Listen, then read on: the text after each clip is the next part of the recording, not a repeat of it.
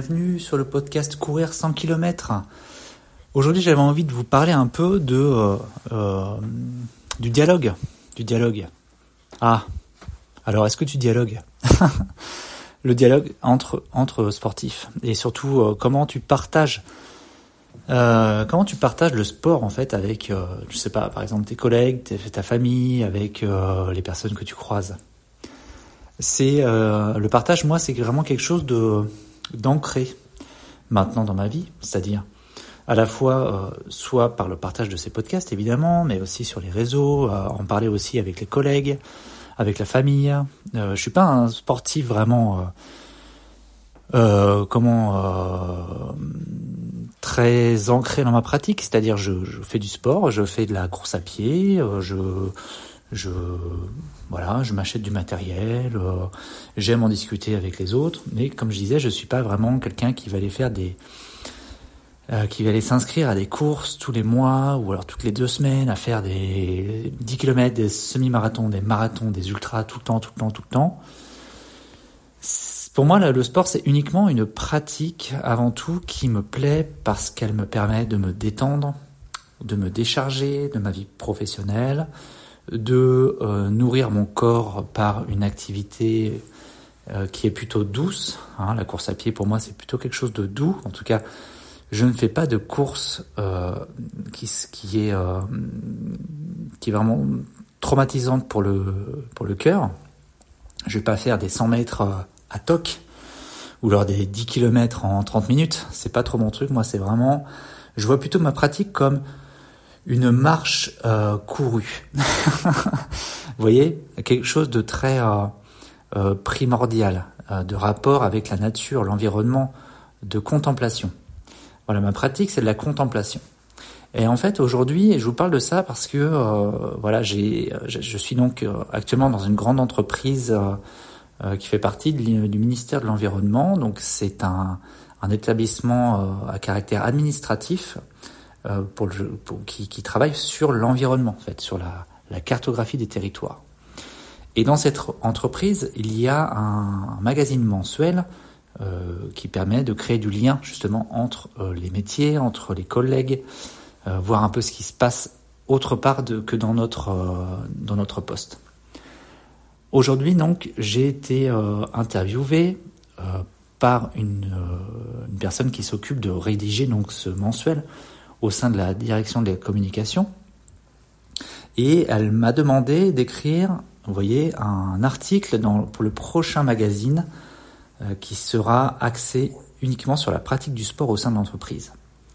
Et elle m'a demandé, euh, euh, justement parce que j'ai cette vision du sport, elle m'a demandé d'écrire un article justement sur ce que fait le corps, ce que fait plutôt le sport sur le corps et la psyché euh, d'expliquer un peu comment ça se passe et euh, pourquoi pratiquer du sport est bien pour la vie professionnelle.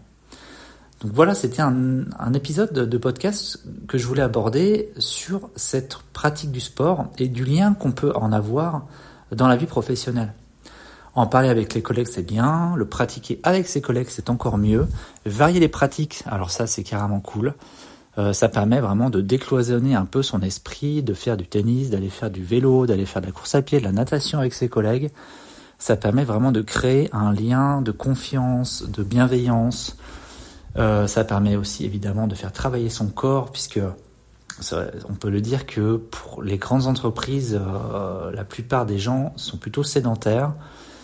Et malheureusement, avec le télétravail, c'est une sédentarité qui s'installe encore plus, puisque on ne change pas de lieu entre sa vie pro et perso, donc il n'y a pas de déplacement de fait. Le corps reste là où il est. Donc on a tendance à s'empâter. euh, à, vrai dire, vous voyez, quand moi j'ai fait le choix d'avoir de faire d'exercer en télétravail aussi, puisque j'habite quand même assez loin de ma de mon entreprise actuelle, c'était avant tout aussi pour pouvoir intégrer plus de sport dans ma vie que j'ai demandé ça. Donc ça, c'était il y a 7 ans. Euh, maintenant, ça fait 7 ans que je suis télétravailleur et que je fais ça trois fois dans la semaine. C'est vraiment un grand confort pour moi, pour ma vie perso, euh, un grand confort aussi pour ma vie pro, mais surtout pour ma, mon activité sportive, puisque j'ai beaucoup plus de temps pour pouvoir bouger. Et moi, dans cet article, donc, euh, ce que j'ai pensé mettre, c'est euh, en effet de, de, de, pouvoir réussir à marier la vie pro, perso et le sport, puisque pour moi, le sport en lui-même, c'est une autre vie, une autre fréquence sur laquelle on évolue. Euh, on évolue dans sa vie perso, on évolue dans sa vie pro, et on évolue aussi dans sa pratique, dans son rapport à soi, donc le sport. Euh, le bien-être, ça passe avant tout par une activité physique, et on sait très bien que l'activité physique active aussi des fonctions cérébrales qui sont différentes et qui sont aussi complémentaires. Les personnes qui euh, ont eu la chance et qui ont euh, voulu se confronter à leur cycle circadien, donc le cycle circadien, pour les personnes qui ne connaissent pas, c'est euh, le mouvement des hormones du corps qui vont être euh, mise à mal, en tout cas activée tout au long d'une journée pendant 24 heures. Donc pendant 24 heures, vous avez certaines, hormones qui vont s'activer en fonction de votre état d'éveil, de euh, la luminosité ambiante, de la chaleur ambiante. Euh, et donc quand on fait du sport, on le sait, qu'on va mettre, on va plutôt actionner certaines hormones pour euh pouvoir performer, mais surtout se sentir bien. Quand je dis les, personnes qui ont réussi à euh, titiller un peu leur, cycle circadien, je pense particulièrement aux personnes qui font des courses ultra euh, pendant plusieurs heures, euh, qui vont jusqu'à 12 heures, voire même 24 heures de course non-stop, où là vraiment on, on, sent vraiment fonctionner les hormones, vraiment, c'est-à-dire physiquement on les sent s'activer en fonction comme je vous disais, la, luminosité, du temps d'effort, de l'alimentation. Donc moi, je conseille vraiment aux personnes qui veulent tester leur corps de faire des courses ultra, pas forcément des courses ultra dures, mais des courses ultra longues en distance et en temps. Euh, vous voyez pourquoi j'avais envie d'intégrer cet épisode euh, au podcast Courir 100 km Parce que pour moi, c'est aussi ça. Courir sur 100 km, ça va être mettre un point d'honneur sur mes hormones pendant au moins 10 heures, parce que je sais que je vais courir au moins pendant 10 heures. Euh, cette envie de partage aussi, c'est une envie de partage avec des personnes qui m'écoutent sur des sujets qui me, qui me passionnent là actuellement. Le fait de parler à la fois du sport, mais aussi des liens avec les personnes qui nous écoutent, ça fait partie aussi d'une volonté de performer.